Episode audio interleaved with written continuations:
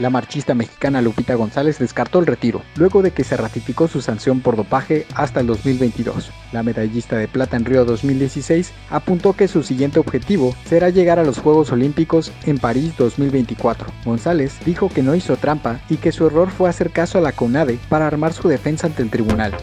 En otras noticias, las grandes ligas cancelaron el Juego de Estrellas 2020 y anunciaron que el Dodger Stadium en Los Ángeles albergará el juego en 2022. El estadio de los Dodgers estaba programado para ser la sede este año, sin embargo, debido a la pandemia, se redujo el número de juegos en la campaña que iniciará el próximo 24 de julio. Por último, los Redskins de Washington someterán a una revisión exhaustiva el nombre del equipo, luego de una presión por cambiar su nombre que hace referencia a las tribus indígenas. La franquicia ha recibido llamados de sus patrocinadores para actualizar su nombre y evitar más críticas raciales.